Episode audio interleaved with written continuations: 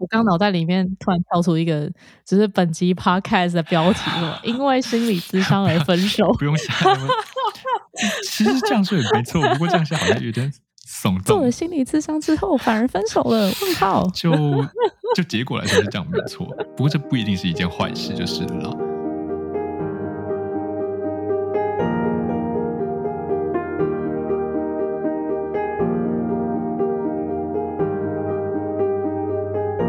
个渺小的故事都值得被听见，所以说说你的故事。大家好，我是陈君。每一集邀请一位朋友来分享他们的人生故事。今天第一集的来宾邀请到我的好朋友博勋。Hello，大家好，嗨。你可以更热情一点吗？今天是我们第一集。大家好，我是博勋。我要先建立好我的形象，我等下的形象就是长这样。OK，好，For the record，他平常形象不是长这样。不要这么快就让大家知道嘛。呃，我和博轩呢，就是其实是认识非常非常久的朋友了。到底有多久呢？就我们两个其实是小学一二年级的同学，所以到现在呢，其实我们怎么样？像是像是从六岁认识到现在。对啊，我们认识六岁到二十五，十九年了。六分之五，目前为止的六分之五。好可怕！对啊，我们的友谊都已经上大学了，哇！天哪，天哪，超恐怖！真的不要再算了，以后会变越来越多，会越来越多，六分之五，然后再就变成七分之六吗？对，八分之七，好恐怖！这好像这好像小学出现的算术题哦。几年之后，你的年龄会是爸爸的三分之一呢？不要算了。我们刚刚还在聊一些小学的时候发生的事情，一些黑历史，一些跟我一些我不记得的东西，都对我不利，难怪我都不记得。那我们就请博勋稍微自我介绍一下吧。我给来宾的功课就是，我们平常自我介绍的时候，常常会说名字，然后就会说我们就是，比如说现在在就读的科系或者是工作，因为我觉得呃，人生有很多的面向，然后。嗯，感觉我们好像常常被这些就是外在的学历或者是工作定义自己，所以我都要求来宾要介绍就是三个跟自己有关的事情，然后不可以是跟科系还有工作相关的。所以我们就来听听看博勋要介绍些关于自己的哪些特质。这个真的是蛮困难，第一次遇到这种自我介绍方法，不过我蛮喜欢的啦。好，我的三件事情，首先第一件事情就是我是土生土长的台北人。就是天龙人，没错，A K A 天龙人，就是我到呃出生到现在的二十五年间都没有离开过台北，都还住在家里这样子。OK，这是第一件事情，真是幸福的小孩。没错，我很感恩。然后第二件事情是，就是虽然我一路都是高中的时候是念理组，然后后面也是读理工科系上来，不过。就是根据我自己对自己的了解，还有从他人口中听到的关于我的形容，我觉得我是一个不那么像典型的理工人的的一个有这样子的气质，就是可能还混了一些哦。所以什么是理工人气质？理工人气质哦，理工人气质就是啊，举举我自己的例子来说好了，比如说。呃，我唱合唱团，或是我平常喜欢读，虽然我 也有些也没有看得很懂，不过可能偶尔会碰一些跟文学有关的书籍，或者是艺术相关的东西。我觉得这些东西好像至少在我的科技里头不是那么常见的东西。我心目中的理工人是这样了，我觉得我现在不要乱形容，不然等一下就是开刀可怕的地图炮，直接得罪一整票 理工人哦。我只是说，我觉得我的气质跟。一直以来，我身边的那些人好像不那么一样，或者是说，大家第一次如果没有听到我的科系的话，可能不会觉得我是理工人这样子。我是这个意思。嗯嗯，了解。好哇，那其实我跟你蛮像的诶，怎么办？所以我也是非典型理工人。对啊对啊，这就是一个非典型理工人的节目。好，OK，好，我接下来就是得得罪一整票理工人。OK。That's OK，得罪自己人应该比较不会我相信我做人，就是他们应该不会觉得我在冒犯他们。好，好哦，好哦，好。那所以你的我的第三件事情，也是今天后面要主要要跟大家分享的事情，就是呃，我从今年的年初二月的时候，一直到现在大概半年的时间，就是尝试了一件我以前没有想过我会去尝试的事，就是做心理咨商。对，那这个也是我们今天主要想要跟大家聊的关于我的故事的其中一个这样子。那你从今年年初开始决定要做心理咨商，为什么是这个时间点啊？然后为什么你就是之前呢可能没有想要去接触就是这方面的资源呢？我觉得在以前遇到困难的时候，常常会出现的一个想法，就是会觉得说，因为我自认为就是一路上走过来还是算是顺遂的人，就是求学阶段，主要就是在至少在学业上面，其实并没有遇到什么太大的困难，所以会觉得说。你过得这么顺遂，然后你遇到的这些挫折，你就没有办法自己承担，这样子是不是有点太脆弱？就是说这些东西好像其实是可以，应该要可以靠自己解决的啊。就是没有想过要去找别人帮忙。那我觉得，虽然我我后来想想，觉得自己对于心理智商这种事情，应该是算是持蛮开放的态度。不过，我觉得多多少少还是会在意别人，就是。可能大家听到这个心理就会觉得说，哦，心理智商就是你有在做心理智商，那可能是会对你有很多的想象啊，或是贴标签啊，或是别人的眼光的影响。所以我觉得，诸如此类的原因，让我以前就算可能有出现类似的念头，不过没有真的去尝试。那今年年初之所以会去，就是决定要跨出这一步，其中。主要的那个契机的那个触发点，其实是感情上面的事情。就是原本我是想要处理，就是我跟伴侣之间的一些问题，想要让我们的相处更融洽。所以这个算是你的一个契机，今年的契机。对对对。不过我觉得，就是那个当然是最表表征上面的契机了。不过我觉得回头看，我会觉得，因为我是在去年的暑假，就是完成我硕士班的学业。然后在硕士班前面的那一段时间，就是可能为了赶毕业，就是花了超乎自己可以负荷的力气在学业上面，然后也没有时间去关注自己的状态，去察觉自己心里头的声音。所以在那之前，可能有好一段时间是超超量负荷的。那这些东西累积在身上，可能累积到今年年初，刚好就是一个临界点。感情的事情可能它只是一个表征，只是其实有很多深层的问题是一路累积到现在的。哇，听起来压力很大，压力很大。我觉得确实，我觉得至少在学业上面那个时候压力真的蛮大的，就是你会必须要一直被迫的输出你的能量，就是因为你有死的死线在那个地方嘛。然后有时候就算你不愿意，可是为了你要赶死千里，就是一定得要做事才行。真的。就是自己没有办法控制的事情，就会特别觉得很累。嗯，对，必须插一下话，我觉得台湾的硕士生真的很痛苦。呃，就是说，对吧？就是可能你工时本来就很长，对，然后感觉已经超过辛苦的范畴了。对，而且大家可能就是会，大家很容易觉得你做的还不够多，然后很容易觉得你做什么什么是理所当然的。嗯嗯，就是这整个氛围在包含。这可能不只是老师的的压力，可能还有包含你同才之间的压力，诸如此类的。嗯，施加在身上是很辛苦的。了解。那我刚刚在讲契机嘛，就是呃，我觉得还有一件很重要的事，就是因为当我开始察觉有一些压力累积在自己身上的时候，呃，我也有试着去，主要是看书了，就是去读一些东西。那我觉得有一本书，就是在我今年年初的时候读到，然后我觉得它也是让我决定去尝试自商的很重要的一个契机。呃，这本书的书名主标题叫做《也许你该找人聊聊》，然后副标题是一个自商心理师与他的心理师以及我们的生活。就是它其实是一个自商心理师本人，呃，他以第一人称写的。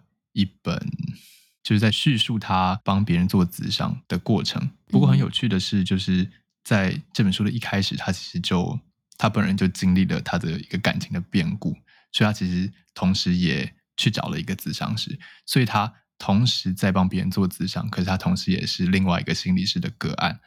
就在这本书里头，他就是一直在切换不同的角色。就是我会觉得很有趣的一件事是，你会看到那个心理师的内心的话。比如说，他可能因为他刚遭受感情的变故，然后可能他嗯呃每天心情很低落，然后一直掉眼泪，一直哭。可是他可能五分钟后要面对他的个案，所以就是他必须要好好整理好自己，然后把他自己的心情都放下，然后去以心理师的身份去迎接别人。嗯同时，就是他虽然自己是智商心理师，可是当他在被智商的时候，可能他也是会希望被他的心理师接受，或者是被他的心理师喜欢，诸如此类的，就是有很多内心的那种独白。我觉得这些东西还蛮有趣的。所以你觉得他怎么样影响到你会想要去寻求智商？你刚刚就是在介绍书中的内容嘛？那你觉得有哪一个点特别打到你吗？我觉得他在这本书的一开始就讲到一件事情，就是他觉得智商心理师之所以有资格成为智商心理师，就是因为他自己也是一个人，就是他自己也有那些感受，所以因为他有这些感受，所以嗯让他有办法试着去同理别人。我觉得这件事情算是让我决定去去尝试看看，就是说你说因为突然发现心理咨商师也是人吗？应该说，一开始想到做心理咨商，可能会觉得好像你自己自己身上的东西，就是被另外一个人不带什么感情的在检视的感觉，就是你必须要完全的把自己给打开，哦然后就是把你的嗯不好看的东西全部都揭露出来给别人看。不过，我觉得他在这边补，其实补足了心理师那边的很多的心声，然后让我一开始对那个嗯心理咨商的想象，可能就是有了一些转变，就是觉得说，可能他不会像你嗯想象中的那么可怕。嗯，我觉得啦。嗯哼，OK，、好，我们对这个书做了非常不错的广告，好，推荐大家去看。我听了也蛮想去看的对。蛮有趣的。呃，那你是怎么样去找到就是智商的资源的呢？呃，其实就是这一次，在这一次咨商之前，就是在我硕士班的时候，其实我有去过一次学校的幸福中心。嗯嗯那那个时候其实也是感情问题，不过那个时候比较像是紧急，然后比较短暂的那种状况，就是需要一个立即的一个帮助。所以其实那次我只去一次而已，那是学校的嗯幸福中心，所以对于大部分的学生来说，这是可以用的资源。那不过因为这次我就已经不是学生身份了，所以我就是试着在找外面的咨商所。那如果有一些人在追踪就是这种心理相关的东西的话，可能就会知道有一个蛮有名的咨商心理师叫做海苔熊，就他应该也是嗯，有在写部落格吗？还是有在分享东西？就是一些关于心理他好像也蛮常对对对，就是有在分享这种嗯心理方面的东西。那我是看到他有一篇嗯文，就是有推荐了一些呃台湾各地他所知道的一些咨商所。不过我自己觉得，就是、嗯呃，心理咨商师就是要找心理咨商师，其实比起那个咨商师厉不厉害或是有不有名，更重要的事情可能是嗯他适不适合你。嗯所以其实一开始在找的时候就已经有做好心理准备，就是可能不会第一次就找到跟自己那么对的来的职场心理师。不过我自己是觉得我还蛮幸运的啦，就是我第一次遇到的这个就一直跟我合作到现在，然后都合作的不错，这样子。那我可以就是回去问一下，就是你第一次去就是心智中心的时候，你那个时候只去一次是呃你的问题被解决了吗？还是你觉得呃那一次的智商可能过程让你觉得没有那么适合，或是或是什么样的原因让你那个时候只有去一次我？觉得主要是因为那一次我我预约初谈的时候，可能是我状况最糟的时候。可是因为你预约之后，可能要等到一两个礼拜，你才有办法去呃，我 sorry，我印象有点模糊，不确定是不是一两个礼拜。不过你不会立即就可以立刻去被误呃做那个误谈嘛。嗯，所以其实我实际去跟那个咨商心理师对谈的时候，我算是已经离开最糟的那个阶段了。嗯所以，对对对就是已经大概知道嗯在发生什么事，不会那么混乱。所以那个时候嗯单纯就是在把我的想法讲给他听。那所以我觉得嗯主要只做了那一次的原因，就是因为其实那个问题已经某种程度算是解决了。嗯，对，这是最主要的原因。好，很高兴那个时候有解决了，不是不是觉得对啊。对啊。不过我也知道，就是因为才第一次，就是可能咨商师他需要花好几次的时间才有办法好好的认识你。第一次其实真的还做不了什么事情，这也是正常的。嗯，好，那我们就还是聚焦在你的第二次的智商经验嗯好了。你刚刚说你是从今年年初对开始的嘛，所以大概已经七八个月了吗？半年多，对，半年多嗯了。对，那那你就是你在智商的过程中，可以可以稍微就是分享一下你跟智商师大概都可能嗯，比如说以什么样的方式互动啊，或者是你们处理过哪一些问题，你觉得是可以拿出来做分享的？哦，先讲我们处理过的问题好了，因为一开始我就是因为感情的原因，所以才开始这个自商的嘛，所以嗯一开始当然我们是聚焦在感情的事情上面。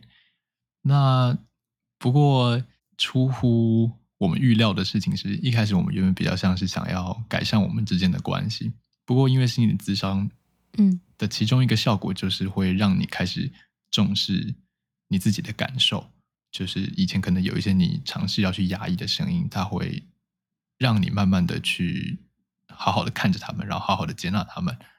所以其实心理咨商对我们带来的效果，反而是让我们认清说我们可能不是那么适合。所以呃，感情的事情大概在前面一两个月之后就就结束了，因为这个问题就被消灭了。对，虽然是出出乎我们一开始预料的方式，不过它也算是消灭了。我刚脑袋里面突然跳出一个，只是本集 podcast 的标题了，因为心理智商而分手。不用想，其实这样说也没错，不过这样想好像有点耸动做了。心理智商之后，反而分手了？问号。就就结果来说是这样没错，不过这不一定是一件坏事，就是了啦。对对对对啊，对啊，对啊。没有，我只想到如果要下那种就是内容农场标题，的话第一集，的标题很重要欸，第一集真的，第一集就下个狗血标题，从此以后大家就再也不看这种这个以后就只能都要下这种标题了。OK，所以好，一没事。开始在处理感情的事情，那后面除了感情的事情之外，就是我现在也同时在算是在一个生涯上面的一个路口，就是因为我完成硕士班的学业，我的规划是在后面要申请国外的博士班。那博士班因为是另外一个长期的战争的开始，而且你通常下去就会觉得不太有办法再回头了，所以这算是一个蛮重要的决定。所以，呃，我们后面聚焦的问题就会在职涯的选择上面，这个东西到底是不是真的我想要的？那从这个地方就可以带出一些很核心的问题，就是你真正想要做的事情是什么，还有你希望自己成为一个怎么样的人。那同时还有你嗯怎么去处理，就是别人投射在你身上的眼光，还有期待，还有一些你跟他人之间的关系，就是从这个虽然在一开始在讲的可能是生涯，不过这些问题都会慢慢的被带出来，所以这些东西我们基本上都有碰触到。嗯，哇，感觉你在智商获得非常多东西。确实是，确实抱歉是聊了你刚还要说什么哦，我是说你的，你刚刚还有另外一个问题是，就是我们的互动方式嘛。嗯，互动方式，我觉得，呃，这件事情蛮有趣的，就是大部分的时候，因为一开始刚去的时候，心里有很多的疑惑，或者是对想要问问他，就是跟嗯问他嗯说这件事情我应该要怎么做比较好，或者是我现在很焦虑，嗯或者我现在有这些这些反应，这样是不是一件不好的事情？嗯就是会想要听他的意见，然后参考他的意见这样子。不过基本上他完全不会理会我这方面的问题，他会用非常巧妙的方式，就是闪过我的这种问题。就是他应该说，智商是不会给你建议，他会引导你去嗯碰触一些问题，可是他不会直接给你建议。对，所以是那他就是哦，没事你说打岔，他他他不会正面面对你的问题，那他会是比如说用别的问题反问你吗？还是他会用什么样的方式去避开他？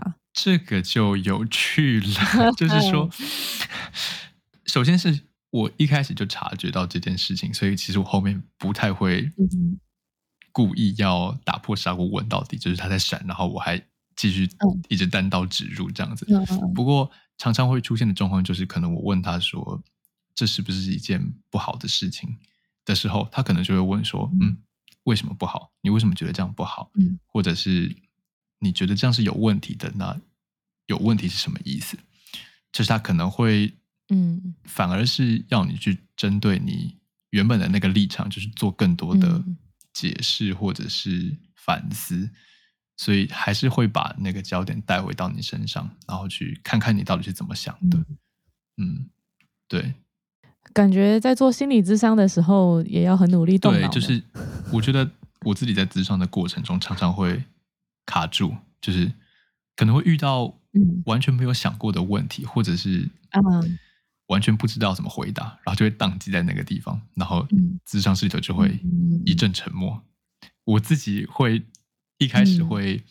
很没有办法适应那个沉默，就是有点像干掉的感觉。你就觉得天哪，天哪，现在好像应该要说点什么。对，就觉得说完了完了，现在话题停下来了，然后我是不是应该赶快想出来，赶快给他一个答案的那种感觉。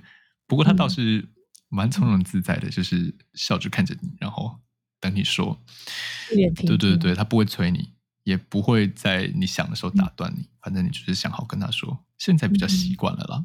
对，就是说我想一下，然后好好的想想。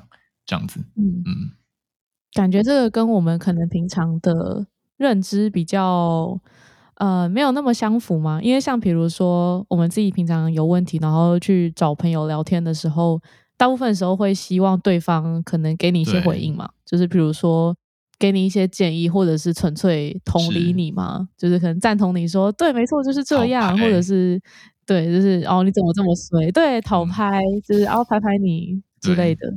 对，那听起来做心理智商会是蛮不一样的体验。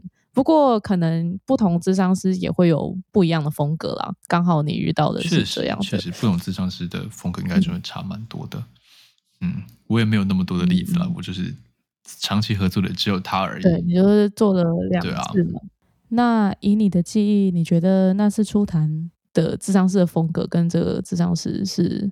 不一样的吗？还是还是你已经忘记了？我觉得，我觉得其实是类似的，就是他们常常做的一件事情，都是在听完你说之后，会试着复述你的话，然后确认你想要讲的是不是这个意思，还有确认你刚刚表达的是不是这样子的心情，诸如此类的。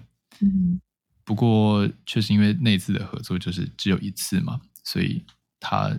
可能能够做到的也也只有也只能这样子了，嗯，对，了解，是的。好，听起来就是你在职场里面就获得了很多东西，然后也做了非常多大脑运动，尝试把注意力就是放回自己的身上。那你觉得，就是你在这半年多的智商，你觉得给你自己带来什么样的变化？然后可能比如说。嗯，心境上达，或者是你现在觉得你在跟别人互动的时候，有哪一些不一样的地方吗？我觉得其中一件很重要的事情就是，你会开始更能够去辨识，说你想要做的这些事情里头，到底有多少是来自于你在回应别人的期待或是眼光，就是有多少事情你是真的因为自己想做才去做，而不是为了别人去做的。那我觉得在之前可能，因为我自己本来就是一个算是比较会在意别人的想法，想要尽可能表现出最好的一面给所有周围的人看，就是有这样子的倾向，所以在这之前可能我真的花了很多力气在照顾好每一个人的观感。不过心理之上的效果就是会让你正视自己的感觉，然后所以会让我发现说。可能不需要花那么多力气在那些上面，因为虽然我自己已经很习惯，就是把观感的东西处理好，不过它可能在无意间还是会消耗很多我的能量。那现在就是有意识的减少消耗这些能量。那，嗯，我觉得另外一件事情就是透过咨商的过程，还有一些和别人分享这个咨商的经历，有一些私下的聊天啊，诸如此类的，嗯。就是会慢慢嗯。认知到说，其实每个人都有自己脆弱的一面，或者是不想要告诉别人的嗯。东西。因为我觉得，尤其是现在社群网页，就是大家全部都在上面展现光鲜亮丽的自己。对对对，就是你会觉得每一个人天呐，就是什么都会，然后什么都超强，然后朋友都超级多，嗯都把外面的东西经营的很好。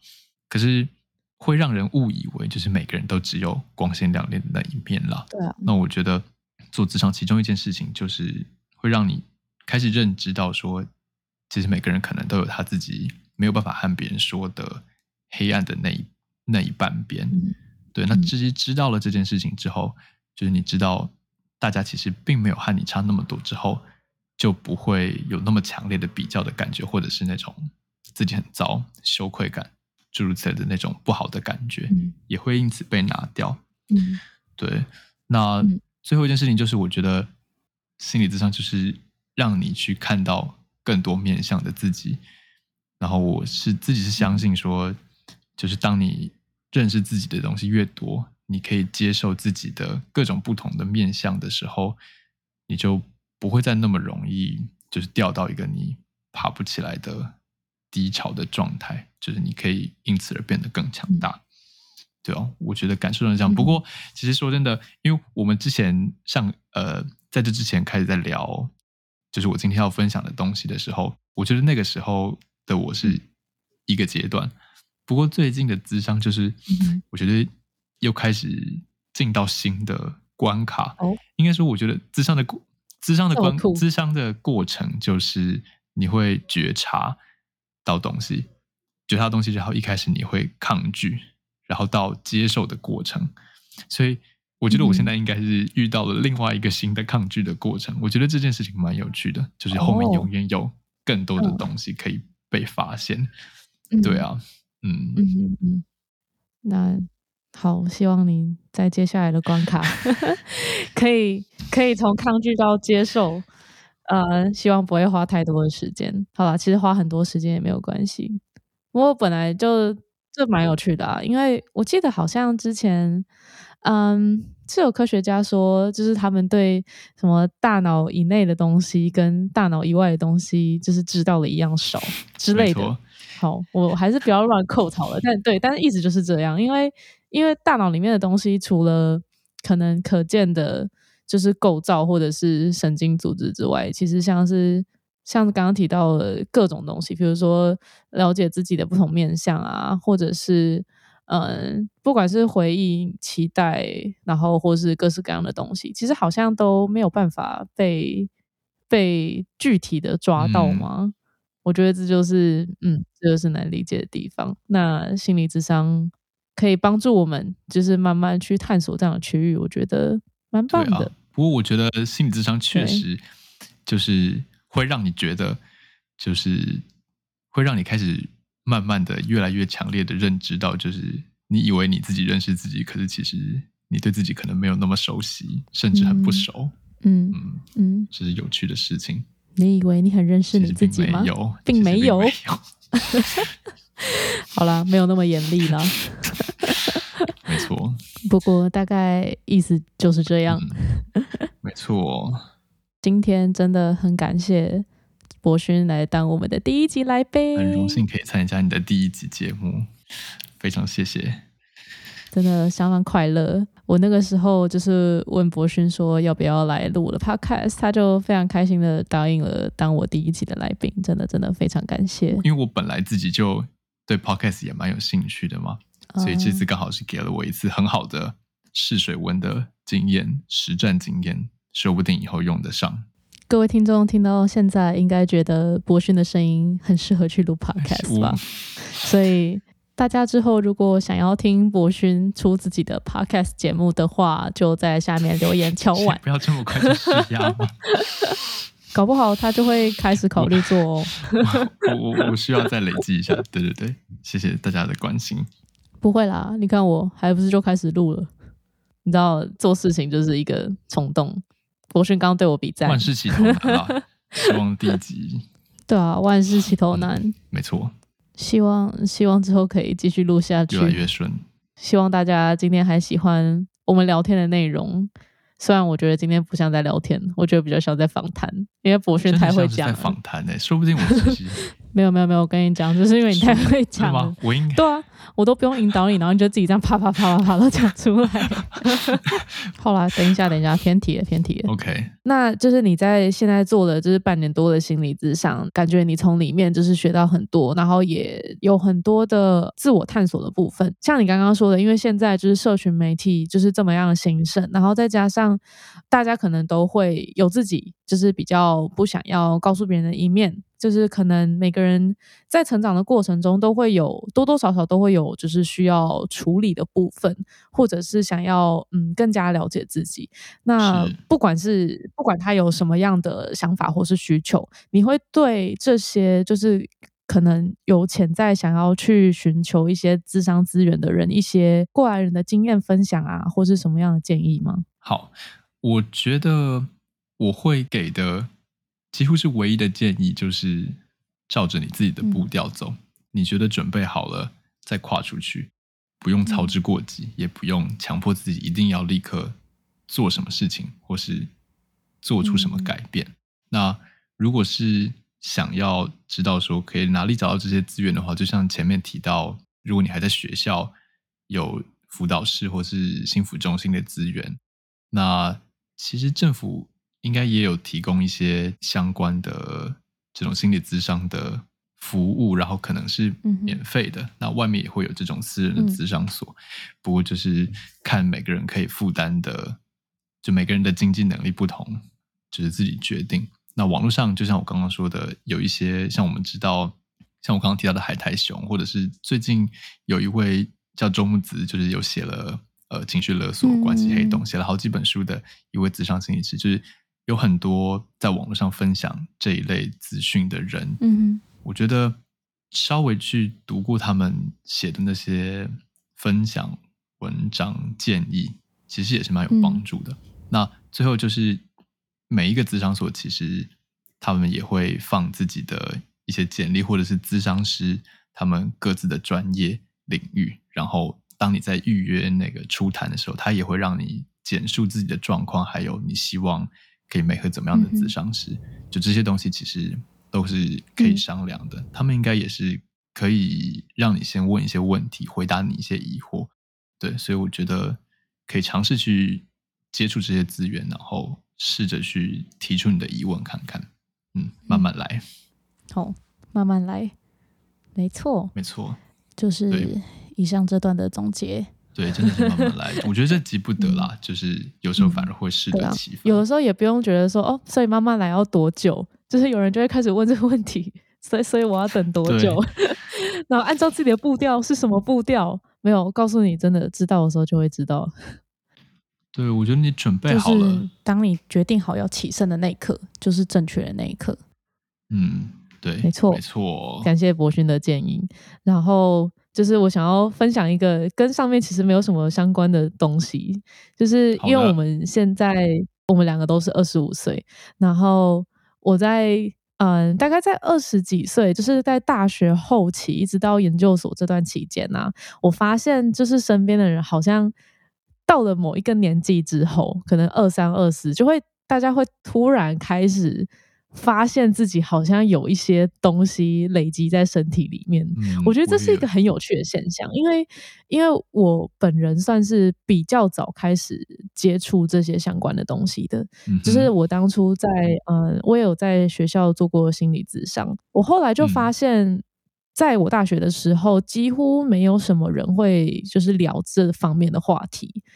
但是到我研究所的时候，我身边的人突然都会开始，就是说，哎，我最近可能在读一些书，或者是我最近就是决定要开始做出一些呃跟以前不一样的尝试，像像博讯就是最近在在做的心理咨商，然后就是觉得这是一个蛮有趣的现象，是是因为时代的关系吗？还是因为我们到了这个年纪，我们？在二十几年的成长过程中所累积的东西，开始慢慢的浮现出来了。我也不知道，但是对，这是我的观察。然后我觉得这这件事情还蛮有趣的，所以大家不管你在哪个年龄层啦，如果你刚好也开始想到了就是这样的事情的话，希望你今天就是听了博勋的分享之后，就是会更有动力去寻找相关的资源，或者是嗯，想要你想要跟我们聊聊天啊，想要再问问看更多博勋的过来人经验的话，就是也都欢迎在下面留言问博勋问题，或者是跟我们互动，对我们都会很开心的。没错，希望希望大家对我们今天的内容是有共鸣的。这样好，没错，没错。希望让大家知道，每个人都不是孤单的，每个人都有自己的问题要面对。然后，这不是一件需要觉得羞耻或者是不堪的事情。嗯，而且这样子很勇敢。暖男，谢谢。好，那今天我们的节目差不多就到尾声了。最后，诶，刚刚在我们经历了这么多访谈式的节目内容之后，博勋回答了我们很多的疑惑。那在节目的接近尾声的时候，我想要问问博勋有没有想要问我什么问题呢？嗯，刚刚讲了很多我我的感受嘛，嗯，那不过在这边我想要问问你，就是你觉得我在。就是这个自伤的过程中，一路到现在，有没有什么？你有没有察觉到什么不同的地方？就是跟我相处的时候，诸如此类的。这是一个很棒的问题，嗯，很棒的问题。对，我觉得有一点难回答，因为呃，我跟博勋认识比较久了，然后再加上。就是你在做心理智商的这段期间，我们其实一直都算是有在保持联络，所以也许就是你会有一些转变，但是因为我们可能比较常保持联络的关系，所以我其实有一点察觉不太出来。对我是到你跟我讲你在做心理智商的时候，我才知道说哦，原来你去做心理智商了。对，嗯哼。不过我觉得别人看不看得出转变其实不太重要啦，就是重点还是。你自己觉得自己有没有变得不一样？嗯哼，确实确实是这样，没有错。OK，好，博轩对于这样的回答可接受？可接受，可接受，我接受任何任何。很棒，很棒，没错，这就是节目的目的，我们接受所有的一切，是开放心态，没错，没错，是开放心态。嗯哼。好，那现在我们节目即将告一段落了。非常谢谢博轩今天来当我们第一期的来宾，我真的很想要给他一个罐头掌声，他加欢呼。对，非常感谢。然后，那想要问问看，就是你有没有哪一些你觉得很棒的资源啊，或者是其他各式各样的东西，你会想要宣传或者想要分享的呢？OK，那我现在最想要分享的应该就是这个 Podcast 吗？这个就是我现在最想要推广的东西。哇！没错，哇塞，没有，我自己也有在社群上面写一些东西，不过我觉得等我稍微准备好之后再分享。那我觉得还是我在最一开始有提到的那本书，我觉得是一本蛮值得去看的书。那还有另外一本是我最近准备要去看，就是呃，周木子心理师写的，叫做《过度努力》。嗯，这本是我觉得蛮有兴趣的。对，因为我觉得现在感觉很多人都永远觉得自己不够，然后在一个过度嗯嗯嗯 push 自己的一个状态，这也是我会想去看。那这两本书的相关资讯，我们也会放在我们的资讯栏里面，大家有兴趣的话也可以去看一下。好。好的，大家刚有听到他给大家一个隐藏任务，他有一个写文字的社群媒体，但是还没有被公开，尚未知，目前尚不可得知。没错，那大家如果找到的话，没有奖品，谢谢。找到的话，请不要让我知道，假装对，请请默默按追踪，他会很开心。好的，好的，会尽量让那个地方变得更值得追踪。好，那今天的节目就到这边告一段落啦，感谢大家的收听，谢谢大家，我是陈军，我是博勋，我们下次见喽，拜拜。